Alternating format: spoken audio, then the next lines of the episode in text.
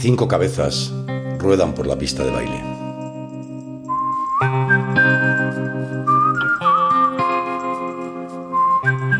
El terror viajaba a bordo de tres camionetas y se apostó frente a la puerta del Sol y Sombra, pasada la una de la madrugada.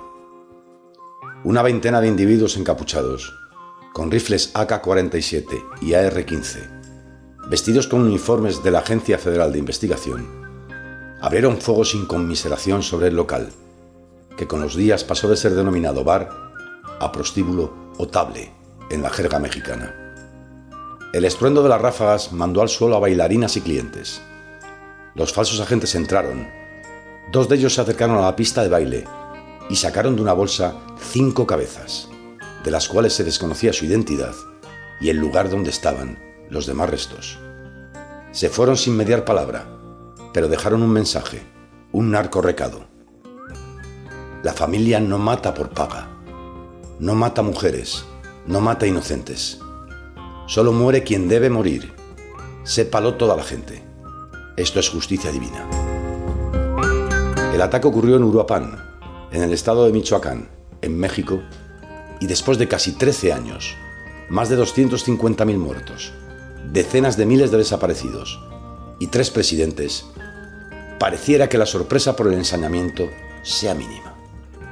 Porque el día que se publique este texto, el de antes y o el de después, seguramente, en las páginas de Internacional, leerá que ha sido atacado otro local en Coatzacoalcos, en Veracruz.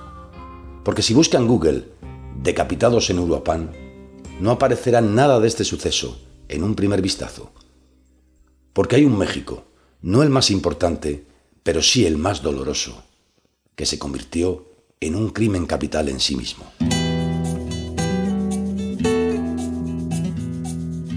Del ataque al sol y sombra, de lo que ocurrió aquella madrugada del 7 de septiembre de 2006, se dice que fue el germen de la guerra contra el narcotráfico, como llamó el expresidente Felipe Calderón al combate contra el crimen organizado que emprendió dos meses después, precisamente en Michoacán, al iniciar su sexenio.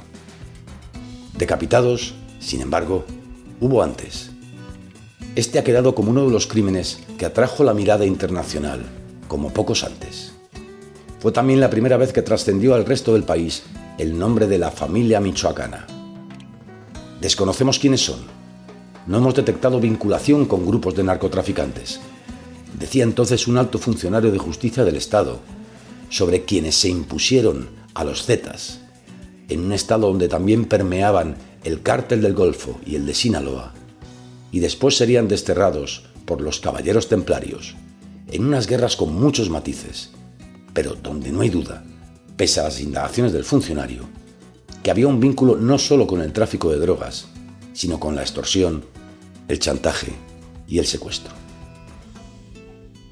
¿Qué llevó a arrojar cinco cabezas sobre la pista de baile del sol y sombra?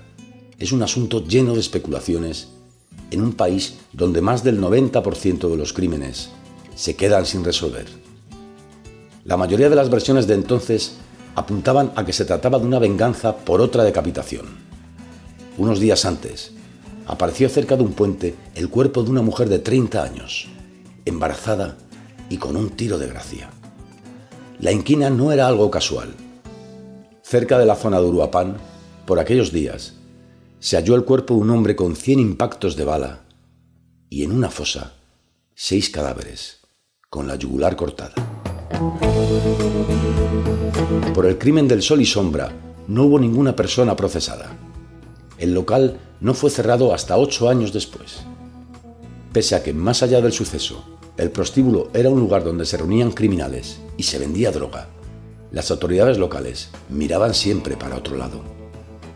En 2009 y 2010 se realizaron varios operativos, en los que se incautaron armas y se detuvo a personas pero solo a primeros de agosto de 2014, cuando en una nueva operación se localizó a una menor de edad a la que se obligaba a prostituirse, el Sol y Sombra fue clausurado. Tras el ataque de 2006, Francesc Relea, entonces corresponsal de este diario en México, viajó a Uruapan y habló con un taxista que le resumió lo que le produjo la noticia del lanzamiento de las cinco cabezas en la pista de baile de una manera premonitoria. El ser humano, dijo, puede acostumbrarse a todo.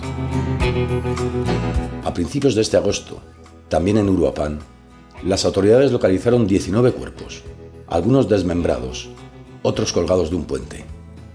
En alguna de las fotos de esa noche, allí, bajo el puente, se percibe una luz prendida, la del carro donde Isidoro García, desde 1995, prepara hamburguesas para los que circulan por una de las principales avenidas de la ciudad.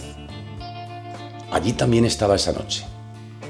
A las cinco y media, el güero, como le conocen, escuchó un ruido de buenas a primeras. Cayó como si lo hubieran atropellado y no más volteé, vi que había un colgadero. Describió. García trató de seguir a lo suyo, a sus hamburguesas, hasta que llegó la policía. Yo ni modo que vaya a dejar esto solo, pero cuando vi que todo estaba feo, dejé el changarro. Cuando se le preguntó cómo era posible que siguiese allí, que no le afectara lo que vio, el güero zanjó. Yo me enfoco en mis cosas y que ruede el mundo.